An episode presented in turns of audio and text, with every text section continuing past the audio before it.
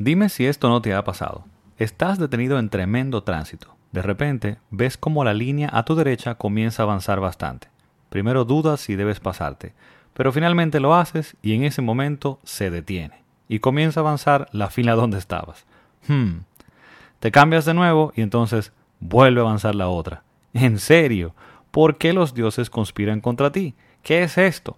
Bueno, pues esto es exactamente lo que pasa en las inversiones y es uno de los errores más comunes y que hacen que no logremos tener éxito. ¿Qué relación tiene el tráfico, esta situación, con las inversiones? ¿Por qué se da? Y sobre todo, ¿qué puedes hacer para evitarlo? Esto y más a continuación. Hola, yo soy Ramón Lidanzo y esto es Yo Puedo Invertir Podcast, donde te llevo información para alcanzar tus metas financieras a través de la inversión y buen manejo de tus finanzas. Pues bien, y esta situación que te expliqué al inicio, pues probablemente nos haya pasado a todos. Y por esto la quiero utilizar como un ejemplo, como una analogía eh, sobre los errores que podemos cometer al invertir también, que están muy relacionados con esto. Y tiene que ver con tratar de eliminar este error muy común de estar solo buscando oportunidades, de estar solo buscando tasa, de seleccionar productos o inversiones solo porque hoy supuestamente es bueno invertir en esto o en aquello, o porque simplemente salió hoy una emisión de bonos que supuestamente de nuevo están muy buenos. Esto es algo que al final podría causarte muchos problemas, pues no sabes hacia dónde vas y podrías incluso hacerte mucho daño y no lograr tus objetivos. Primero quiero que analicemos qué realmente pasó, qué relación tiene exactamente esto del tránsito con las inversiones. Y básicamente te puedo explicar que lo que se presentó en ese momento en el tránsito fue una oportunidad, un hueco que una persona pues aprovechó, varias otras le siguieron y fueron aprovechando, pero al final esta se acotó, se saturó la oportunidad dejó de ser una oportunidad porque todo el mundo se abocó a ella. Y es exactamente lo que pasa muchas veces con estas supuestas oportunidades también al invertir. Ahora bien, si analizas correctamente, ¿es esa la única forma de llegar en el tránsito buscando huecos? ¿Es la forma de ir realmente de un lugar a otro? Pues claro que no. Si sabes a dónde vas, si tú definiste tu destino, tienes que haber anteriormente planificado tu ruta.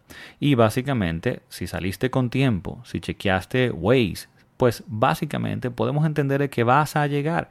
Y si planificaste con tiempo tu salida, pues vas a llegar a tiempo también correctamente. Entonces no tienes que estar buscando oportunidades en el tránsito. De igual forma sucede pues al invertir. Con estos huecos, con estas oportunidades, no es realmente la forma en la que vas a llegar. Y podrás decir, bueno, pero es que quiero llegar más rápido. Y bueno, esto es perfectamente válido. Sí, pero ¿a qué costo? ¿Sabes los riesgos que estás asumiendo? ¿Estás dispuesto a asumirlos? Volviendo a ese ejemplo del tráfico. Bien, pues básicamente podrías chocar, podrías tener un accidente, donde aparte de llegar más tarde por este accidente, podrías estar perdiendo más en el camino, haciéndole daño a tu vehículo y demás. Podrías también estar gastando más combustible al estar acelerando y frenando constantemente buscando estas oportunidades. Podrías o podrías no, vas a llegar más estresado también, no vas a llegar con ese bienestar a tu destino, no vas a llegar tranquilo e incluso podrías causar daño a otras personas con un accidente, con todos los riesgos que esto implica. De igual forma, en el caso de las inversiones pasa igual, estar solamente saltando de, de oportunidad en oportunidad sin tener pues este plan a largo plazo claro, pues perfectamente estás asumiendo más riesgo que debes conocerlo y podrías en el camino pues incluso hasta perderlo todo.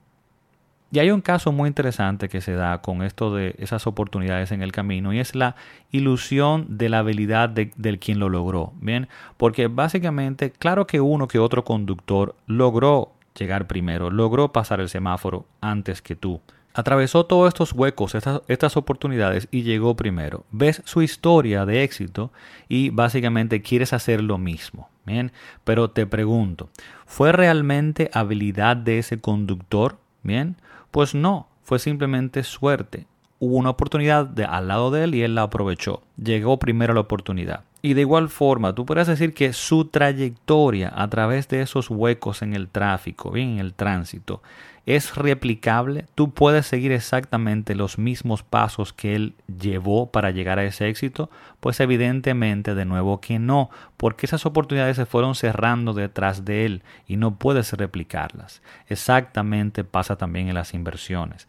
No hay forma de que quien llegó primero a esa oportunidad de tal o cual acción, ahora tú puedas replicar exactamente lo que él hizo. Y es algo que tienes que tener muy, muy pendiente. En ese sentido, ahora quiero presentarte, por ejemplo, en el caso ya específico de las inversiones, algunas gráficas y discutirlas contigo de oportunidades que se pudieron presentar y que hoy suenan como cosas pues muy evidentes, pero que en el tiempo definitivamente en ese trayecto no lo fueron, ¿bien? Y es así como vamos a ver los casos, por ejemplo, de Netflix, de Amazon, del mismo Bitcoin y más recientemente de Tesla. Para ver las gráficas que te voy a estar comentando, puedes consultar pues las notas de este episodio donde vas a encontrar o sea ya esta información en detalle con estas gráficas o un vínculo que te va a llevar a la página donde están estas informaciones y estas gráficas que voy a discutir contigo en este momento. Y podemos iniciar entonces con Netflix, que tienes la gráfica ahí y puedes ver el crecimiento de la misma desde el año 2010, 2011 más o menos hasta la fecha. Y donde en los últimos dos años hay pues mucha fluctuación, mucha volatilidad, mucho movimiento hacia arriba y hacia abajo del crecimiento de esa acción. Y donde el precio de la misma pasó de unos 200 dólares eh, a diciembre del 2017, pues a 400 dólares, a duplicarse a junio del 2018. Estamos hablando de solamente unos 7 u 8 meses. Pero, ¿cómo sabrías tú en ese momento, en diciembre del 2017, que esto iba a pasar? Hoy todos dicen que es una excelente empresa, pero no recuerdan sus crisis iniciales, donde para diciembre del 2011 su valor era de apenas unos 9 dólares muy difícil de creer en ella en ese momento. Hoy todos la admiramos porque sobrevivió, porque pudo sortear ciertas cosas en el camino hasta llegar a posicionarse donde está hoy. Al día de hoy probablemente este, esta acción no siga ese mismo trayecto, bien, y estás asumiendo más riesgo. Con esto no estoy diciendo que no vaya a crecer, sino que definitivamente no lo sabemos y no debes estar apostando solamente a este tipo de cosas. Otro caso similar que ves la gráfica ahí es el de Amazon, donde también ha tenido un crecimiento extraordinario del 2010, ves la gráfica ahí, hasta ya recientemente. La misma pasó de unos 1.100 dólares en diciembre del 2017 nuevamente y hoy ronda unos 2.000 dólares, o perdón, eh, rondaba unos 2.000 dólares para septiembre del 2018. Nuevamente se duplica en menos de un año. De repente una muy buena oportunidad. Sin embargo, también puedes ver cómo para finales del 2018 pues cae a 1.500 dólares y hoy, recién hace unas semanas, pasa a los 2.000 dólares nuevamente. Bien, así que mucha fluctuación en los últimos dos años, muchas oportunidades, pero nadie recuerda de nuevo el tiempo que duró, muchos años que duró, rondando valores por debajo de los 50 dólares. Del año 2000 al año 2007, siete años, todo este tiempo estuvo rondando los 50 o por debajo de los 50 dólares. ¿Aguantarías tú todo ese tiempo? En ese momento de repente esa acción prometía mucho, pero no veía ese reflejo en el precio como tal de que subiera al final. Sin embargo, fue ya más recientemente, en los últimos cinco años, que comienza a repuntar. Pero ¿cómo sabrías tú en qué momento esto va a pasar? Ahora tenemos entonces el caso de Tesla, que puedes ver su eh, gráfica también de la acción del año 2010-2011 a la fecha, donde eh, em, la última parte, pues un crecimiento exponencial impresionante y puedes ver como de unos 200 dólares en mayo del 2019, pues pasa a 900 dólares a eso del 4 de febrero más o menos por ahí del 2020 de este año solo en 7 meses, un crecimiento extraordinario. Sin embargo, tres días después de este pico de 900 y algo de dólares, cae a menos de 750 dólares y vuelve nuevamente a unos 900 dólares. Mucho movimiento, mucha fluctuación, mucho riesgo. Pero de nuevo, nadie recuerda 2010, 2011, 2012, cuando todo este tiempo, 3, 4 años, se la pasó por debajo de 50 dólares. Bien, con muchos retos, con, con, mucha incertidumbre. Hoy en día muchas personas admiran esta compañía. No es que no esté haciendo un trabajo extraordinario, sino que muchos sentimos que la la necesidad de crecimiento de la acción o de no perderse la oportunidad de muchos inversionistas, de muchos conductores, han inflado más allá de un valor razonable pues esta acción y ya la oportunidad de nuevo comienza a cerrarse. Igual pasó entonces con Bitcoin, que creo que no tenemos que entrar en mucho detalle en qué pasó pues con, con este activo, con Bitcoin. Ahí puedes ver la gráfica de ese crecimiento extraordinario para luego entonces desinflarse prácticamente y buscar pues digamos que eh, valores mucho más razonables en el tiempo. Y entonces ves esto y te preguntas, pero ¿qué hacer? ¿Cómo puedo evitar este riesgo? Porque muchos piensan que lo anterior, estar buscando oportunidades, estar invirtiendo en acciones individuales en el momento correcto, es la forma de invertir. Y no, esta es una forma de hacerlo, pero que no necesariamente la más recomendada, no es la que yo recomiendo. Tienes que tener claro que hay que ir creando patrimonio en el tiempo, poco a poco, de forma más estable y segura. Entonces, en ese sentido, pues básicamente tienes que tener ese plan a largo plazo y tienes que diversificar correctamente. Y esto lo puedes lograr, bueno, pues teniendo un conjunto de inversiones de diferentes tipos. Tienes que tener acciones, tienes que tener varias acciones, tienes que tener también activos como bonos, tienes que tener también otros tipos de activos, digamos ya como bienes tangibles, estamos hablando en este caso de commodities, que hemos hablado, por ejemplo, que son este tipo de inversiones que escuchamos del el petróleo, el oro, etcétera. Tienes que tener este conjunto adecuado de diferentes tipos de cosas, de inversiones ahí dentro en tu portafolio y además de esto estar distribuido a través de diferentes pues, eh, países y regiones. A muchas personas esto les suena muy complejo y les suena también que es para millonarios, sin embargo, al día de hoy existen muchos fondos de inversión a través de los cuales tú puedes lograr diversificar correctamente comprando simplemente una acción de uno de estos fondos de inversión que te pueden costar hasta menos de 200 dólares la acción, pues tener acceso a una cantidad de acciones ahí dentro cientos, miles de acciones distribuidas a través de diferentes sectores, de diferentes países, regiones y demás. Esto comprando una sola acción de un fondo de inversión. De nuevo, compras una acción de este fondo de inversión, según cómo esté constituido y lo que haga, y debajo entonces estás accediendo a esta completa diversificación y más adecuada ahí debajo. Con dos o tres productos de estos fondos de inversión puedes crear un portafolio bien diversificado y son cosas que vamos a estar tratando pues en otros episodios. Sin embargo, en este nos estamos centrando en eso, en tratar de crear este portafolio y no estar buscando oportunidades todo el tiempo. Ahora quiero también entrar en algo muy importante y es ¿Quiere decir lo anterior o te estás refiriendo, Ramón, a que no debemos tener o buscar oportunidades? Tenemos que decirle no a las oportunidades. ¿O estás diciendo que no existen? Y no, para nada, no necesariamente. Si quieres perseguir oportunidades, si quieres lograr pues mayor rentabilidad, eh, lo puedes hacer, pero tienes que estar consciente de que estás asumiendo más riesgo y que no puedes dedicar todo tu dinero, toda tu inversión a esas oportunidades. No puedes poner en riesgo tu futuro y el de tu familia buscando solamente estas oportunidades. Y en ese sentido hay una muy buena recomendación de muchos autores, pero a mí me gusta mucho la forma en que lo presenta específicamente Mark Yusko, que es un inversionista eh, norteamericano, eh, donde él dice que debemos separar nuestras inversiones o nuestro dinero para invertir, pues básicamente mínimo en dos fondos, en dos buckets, en dos bolsillos diferentes, con objetivos diferentes. Esto solamente si quieres estar buscando esas oportunidades, porque no son necesarias para crear patrimonio futuro.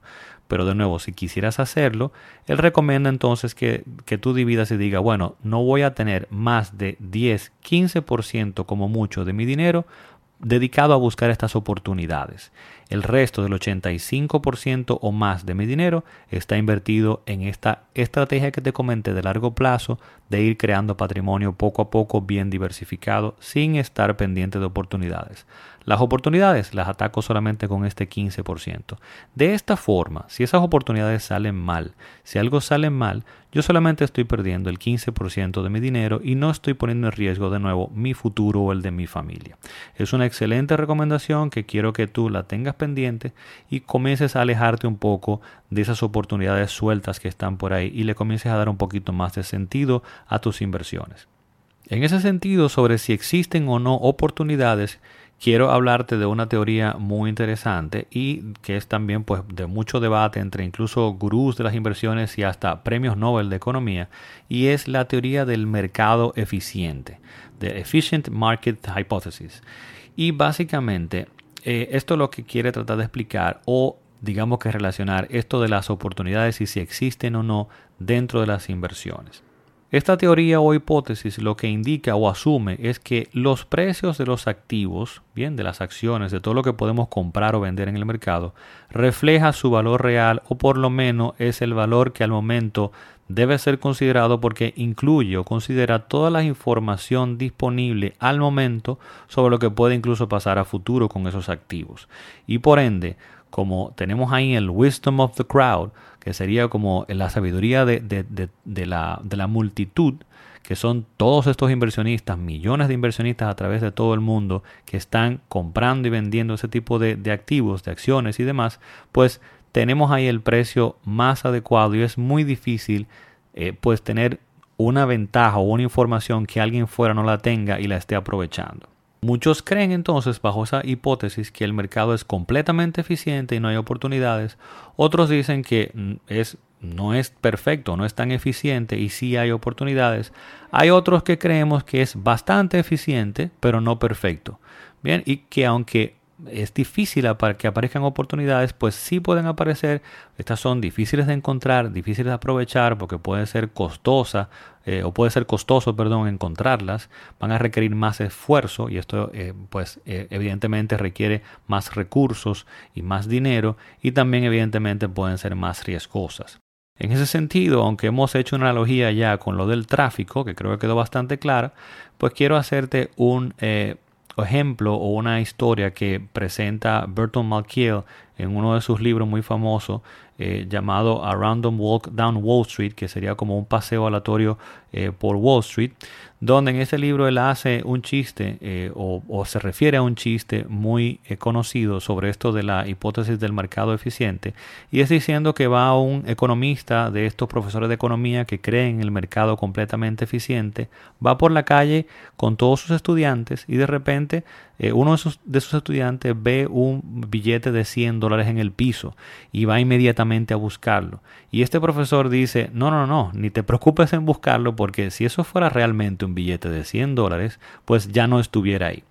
Y Malkiel dice, pues eh, digamos que burlándose de, de, este tipo de teoría, yo creo que el mercado es razonablemente eficiente pero no perfecto, así que yo te diría que ve toma ese dinero lo más rápido que puedas porque hay muchas personas muy inteligentes en la calle que lo van a ver y lo van a tomar inmediatamente.